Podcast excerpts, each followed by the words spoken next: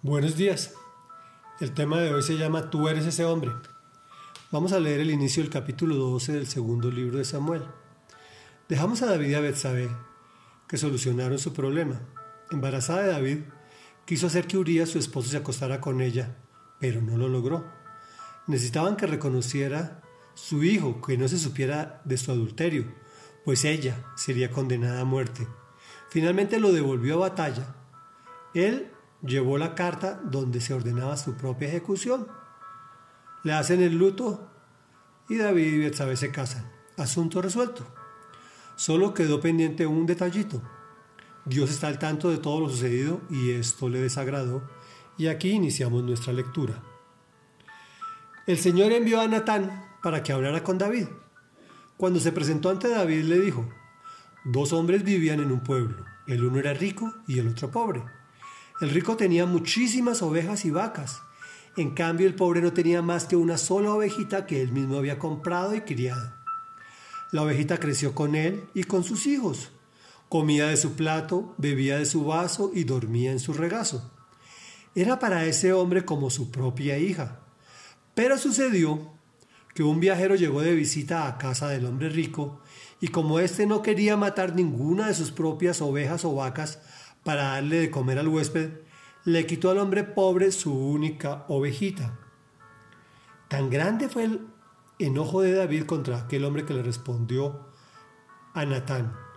Tan cierto como que el Señor vive, que quien hizo esto merece la muerte.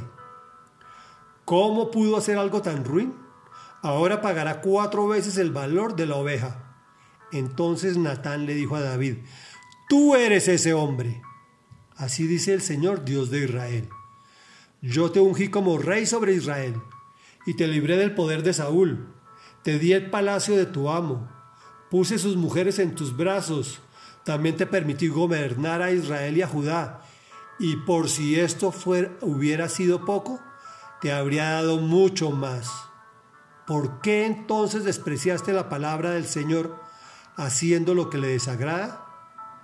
Asesinaste a Urias elitita para apoderarte de su esposa. Lo mataste con la espada de los amonitas. Por eso la espada jamás se apartará de tu familia, pues me despreciaste al tomar la esposa de Urias elitita para hacerla tu mujer. Pues bien, así dice el Señor, yo haré que el desastre que mereces surja de tu propia familia, y ante tus propios ojos tomaré a tus mujeres y se las daría a otro el cual se acostará con ellas en pleno día. Lo que tú hiciste a escondidas, yo lo haré a plena luz, a la vista de todo Israel. He pecado contra el Señor, reconoció David ante Natán. El Señor ha perdonado ya tu pecado y no morirás, contestó Natán. Sin embargo, tu hijo sí morirá, pues con tus acciones has ofendido al Señor. Dicho esto, Natán volvió a su casa y el Señor hirió al hijo que la esposa de Urias le había dado a David, de modo que el niño cayó gravemente enfermo. David se puso a rogar a Dios por él, ayunaba y pasaba las noches tirado en el suelo. Los ancianos de su corte iban a verlo y le rogaban que se levantara, pero él se resistía y aún se negaba a comer con ellos. Reflexión. El Señor envió a Natán para que hablara con David. Le narra la historia de la ovejita y la reacción de David no se hace esperar. Quien hizo esto merece la muerte. Tan fácil que juzgar a los demás y justificar nuestro propio pecado. Normalmente el Señor usa su misma sentencia para castigar al culpable. Ojo con lo que hablas contra los demás, pues es tu propia sentencia. Pero David era un verdadero amigo de Dios. Cuando le dice, tú eres ese hombre, te pregunto, ¿tú eres esa persona?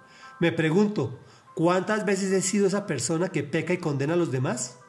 ¿Que justifico mi actuar porque oro y leo su palabra? Allí es cuando el Señor nos dice, yo te di, te puse, te libré, puse en tus manos, te permití, y lo más tremendo, por si esto hubiera sido poco, te habría dado mucho más.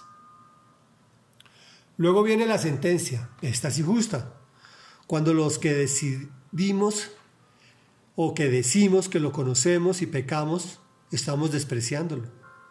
No, no solo me refiero al adulterio y la fornicación, que es lo que exista en nuestra sociedad y nuestra lengua.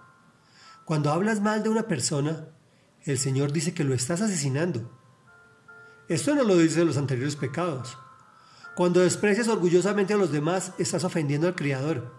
Y cositas que parecen pequeñitas, parece que son más graves de lo que pensábamos.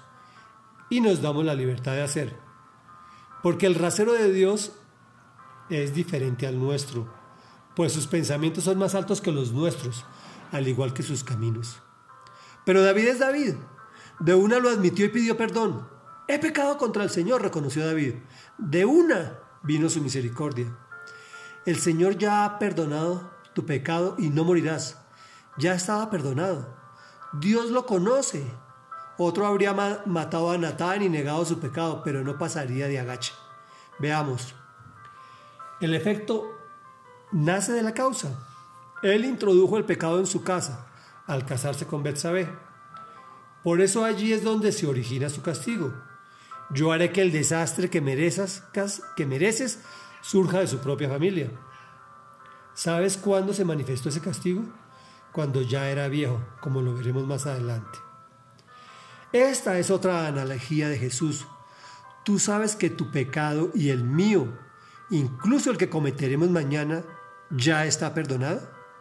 Pues Él ya pagó por ellos en la cruz. Lo importante es mantenerse en santidad. Sé lo difícil, lo súper difícil, pero Él está contigo y conmigo. Oremos. Padre nuestro que estás en el cielo, santo, santo, santo, líbranos de nuestra propia maldad. Queremos estar, eh, estar a tus órdenes inmediatamente. Enséñanos a escuchar tu voz con claridad y después actuar de conformidad con lo solicitado, pues allí es donde perdemos el año. Gracias por tenernos tanta y tanta paciencia. Te hemos orado en el nombre de quien entregó su vida por nosotros, pagando por nuestro pecado de ayer, de hoy y de mañana, nuestro amado Señor Jesús de Nazaret. Amén y amén.